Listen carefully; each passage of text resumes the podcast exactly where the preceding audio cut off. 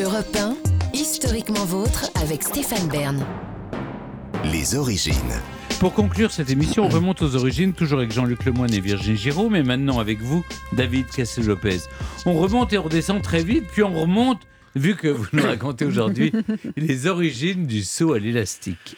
Il y a un truc en commun entre les Anglais et les Japonais, je trouve.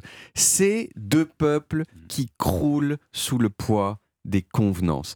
C'est des peuples qui sont pas libres d'un point de vue émotionnel et qui très souvent, d'après ce que j'ai pu observer, sont un peu crispés, un peu conformistes. Et donc, ils sont obligés de trouver des échappatoires.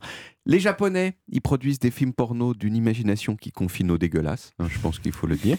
Et les Anglais, ils éclatent en performances exagérées, bruyantes, absurdes. Ils inventent le punk, ils inventent les Monty Python et ils inventent le saut à l'élastique moderne. Alors j'avoue qu'aujourd'hui le saut à l'élastique c'est devenu tellement commun que la part de trucs foufou est un petit peu perdue, mais au début c'était vraiment foufou et je vais vous expliquer pourquoi.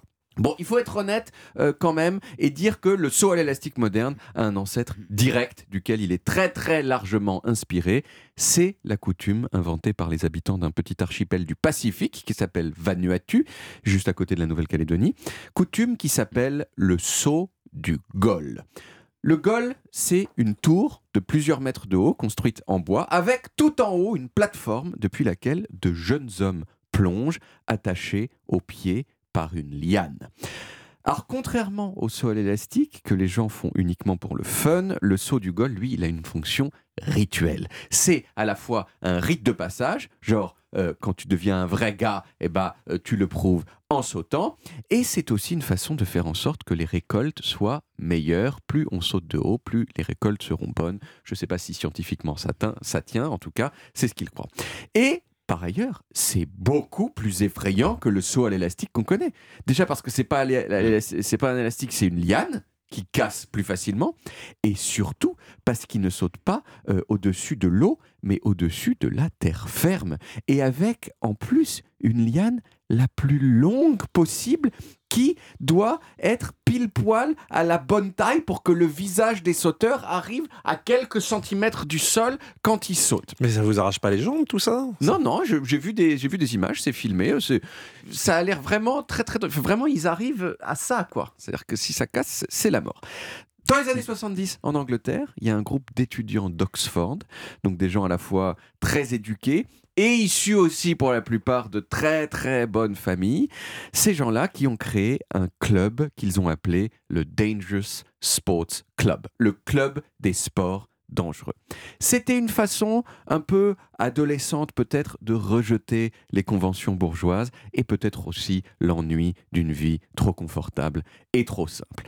Et au cœur de leur activité, il y avait le fait de faire des trucs acrobatiques, débiles et dangereux, exactement comme Jackass, si vous connaissez les Jackass, mais 20 ans plus tôt. Ils ont dévalé des pentes à la montagne, assis à un piano à queue sur lequel ils avaient mis des skis. Ils ont dévalé des rues dans des caddies, ce qui est des choses qu'on fait exactement Jackass après. Ils ont fait du skateboard à Pamplune en se faisant courser par des taureaux.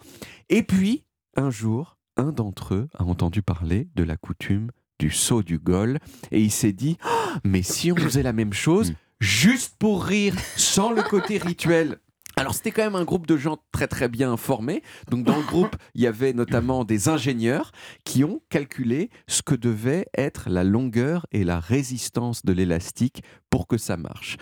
Dans un premier temps, ils se sont dit ah, on va peut-être tester le truc avec une grosse pierre ou un gros sac avant de le tester nous-mêmes. Mais finalement, ils ont décidé que non, parce que c'était pas très viril déjà de faire ça. Et en plus, euh, le but c'était quand même que ce soit dangereux, donc il fallait qu'il y ait un risque. Et donc, le 1er avril 1979, à l'aube, le leader du groupe qui s'appelait David Kirk, qui avait grandi dans une famille euh, vraiment très très riche avec 15 domestiques et des Rolls-Royce. David Kirk, il a sauté du tablier du pont de Clifton à Bristol en Angleterre à 75 mètres de hauteur, habillé avec une queue de pie et un chapeau haut de forme. Quelques amis à lui l'ont suivi et ils ont tous survécu. Ils ont été arrêtés par la police, euh, mais ils ont survécu quand même. Ils l'ont refait plusieurs fois après. Et dans le sillage de tout ça, pendant très longtemps, presque dix ans, euh, le saut élastique, c'est resté une pratique ultra rare. En gros, personne le faisait. Jusqu'à ce que, jusqu'à ce que, en 1987, un monsieur néo-zélandais qui s'appelait AJ Hackett, qui avait été inspiré par les sauts euh, du Dangerous Sports Club, il a sauté à l'élastique depuis le premier étage de la Tour Eiffel de façon totalement illégale ça a été filmé, ça l'a rendu célèbre lui et ça a rendu le saut à l'élastique célèbre. Et dans la foulée, AJ, il a fondé en Nouvelle-Zélande la première entreprise commerciale de saut à l'élastique dans le monde. Depuis, il y a des millions de personnes qui ont sauté. Et contrairement à ce qu'on pense, ce n'est pas très dangereux. Le risque d'accident mortel, c'est 1 sur 500 000. Donc voilà, en gros, ça a beau faire peur, c'est pas si dangereux, mais c'est pas ça qui va me convaincre d'aller le faire. Merci beaucoup, David. On retrouve les origines en podcast sur toutes les applis audio et en vidéo sur YouTube, Dailymotion et sur le site europe où vous pouvez également retrouver toutes nos émissions.